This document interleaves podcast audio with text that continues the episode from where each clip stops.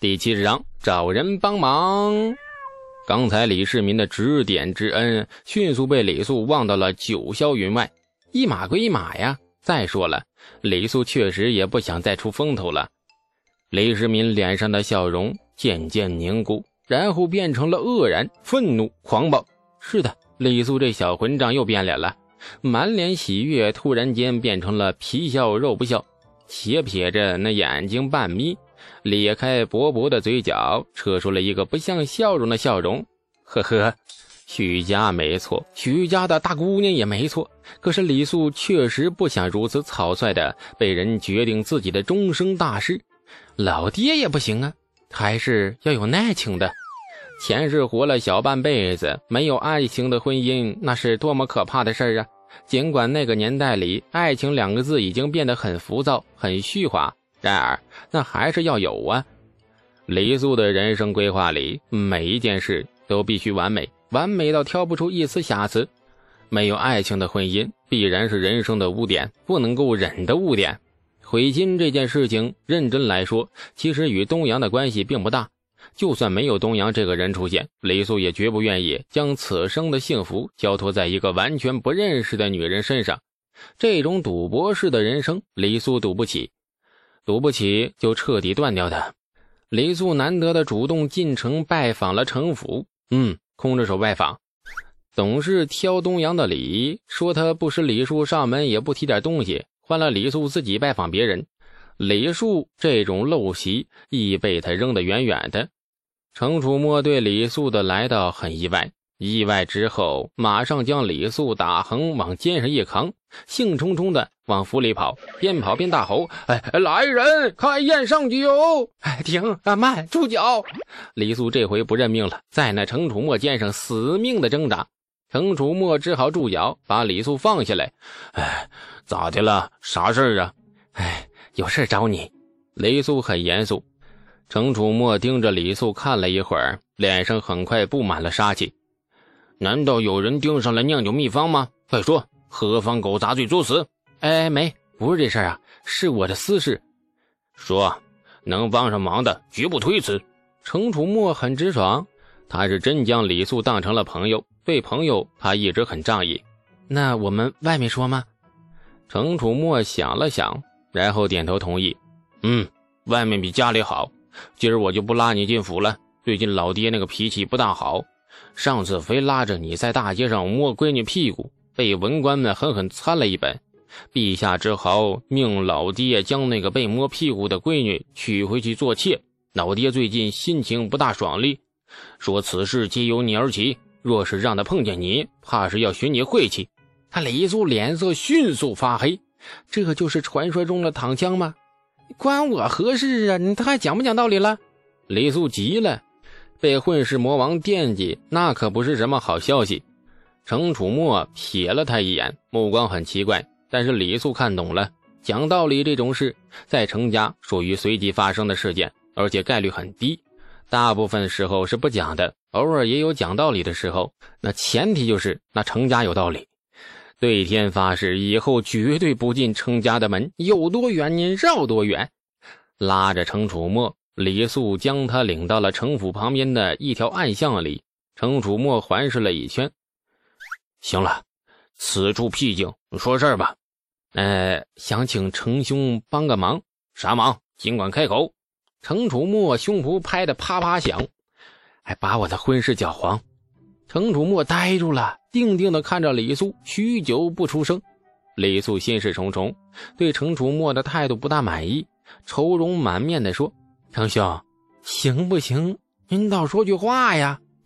你你喝醉了还是生病了呀？程楚墨不确定的张开了手，在李素眼前晃悠，伸出两根手指。这是几呀？哎哎呀，程兄别闹了，我没醉也没病，这事儿必须要做。李素态度很坚决。程楚墨沉默了许久，忽然一叹：“哎呀。”程某浪荡唏嘘半生，总被老爹骂我混账，真该把老爹拉过来长长见识。并起两指，朝着脸色发黑的李素摇摇一指。程楚墨乐得跟那个什么似的，哎，说我混账，这里不是比我呀还还有一个混账的吗？程楚墨的话不客气，也不客观。世上的混账不少，老程家特别多，但是李素绝不是混账。或许胸无大志，但是娶老婆却不能草率。前途无所谓，幸福却必须自己掌握。前世不说，读过多少心灵鸡汤，就是听说过那些烂俗的流行歌曲，哪一首不跟那幸福有关呢？呃，为何要搅黄你的婚事呢？程楚墨这下不爽了，毁人姻缘是损阴德的事这种忙他实在不想帮，因为我不认识人家姑娘啊，我为何要跟一个不认识的人成亲呢？而且还得躺在那一张床上，你不觉得这事儿很荒谬吗？换了是你，你干吗？干呢？怎么不干呢？就干！不管认不认识，呃，既然已经躺在我床上了，那焉有不干就不办之理呀？这程楚墨很奇怪的看着他，大家都是跟不认识的人成亲，咋就你不乐意呢？有感情才能成亲吧？哎，搞反了吧？成了亲才有感情？你这人咋这么怪嘞？这程楚墨表情越来越不能理解了。不知性情，成亲后不和咋办呢？切，屁大点事谁不和呀？谁敢不和呀？结结实实的石头几吨，你看他和不和？哎，你代沟啊，这这是千年年千千年来的代沟啊！李素决定以后多教他几首流行歌曲。你爱我，我爱你，爱到疯，爱到死，爱到半身不遂的那种。好好培养他们的爱情观，然后。冷眼看着他们求自己帮忙搅和那不幸福的婚姻，痛快点一句话，帮不帮？李素已经不耐烦了，跟一个大男人讨论爱情，而且谈论的很失败，是一件很没有成就感的事情。程楚墨很犹豫，在仗义和损阴德之间来回的挣扎。哎呀，最近腰腿酸乏，可能是懒病发作了。酿酒作坊先停工吧。休息一年半载再说。李素仰头喃喃自语：“啊，帮！”这程楚墨痛快的一塌糊涂啊！与程楚墨约定明日泾阳县城相见之后，李素便独自出城回家。回到家时，发现那个护司户又来了，正眉飞色舞的跟老爹传家训。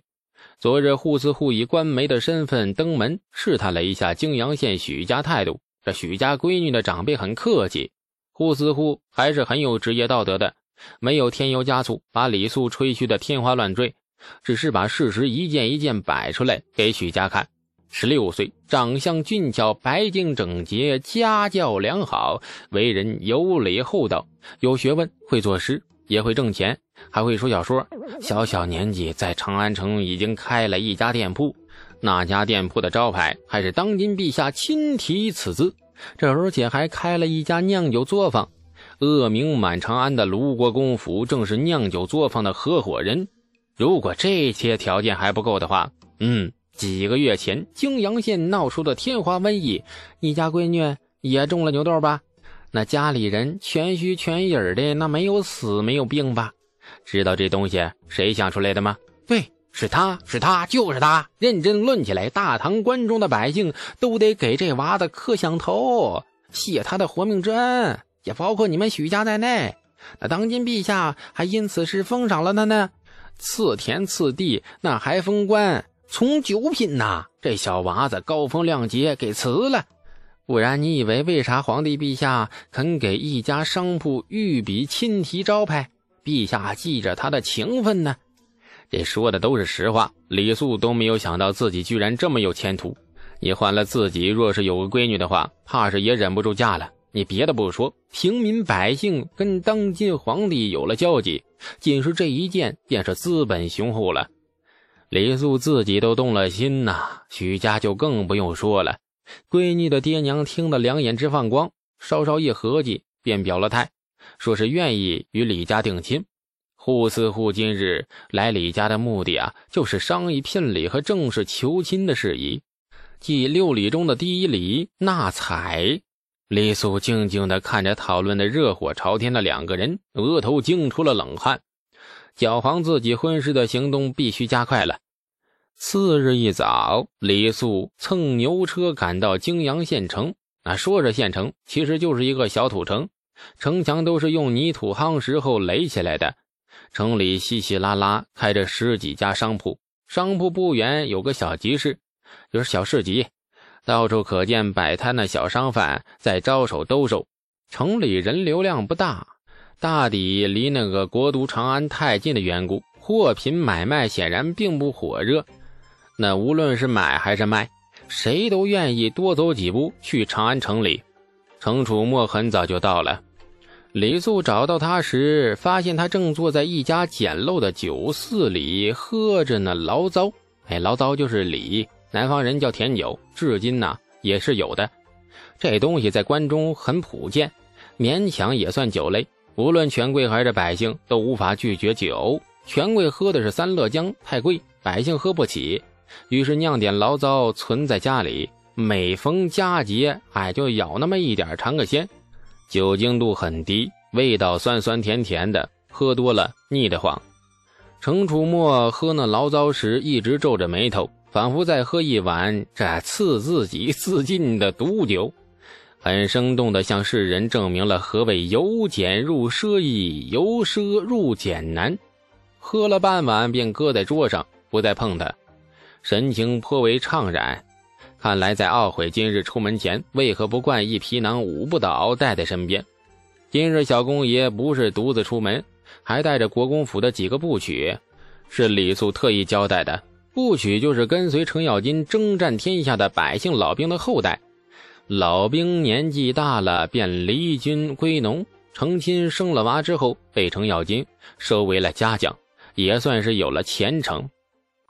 本集播讲，感谢您的收听。去运用商店下载 Patreon 运用城市，在首页搜索海量有声书，或点击下方链接听更多小说等内容。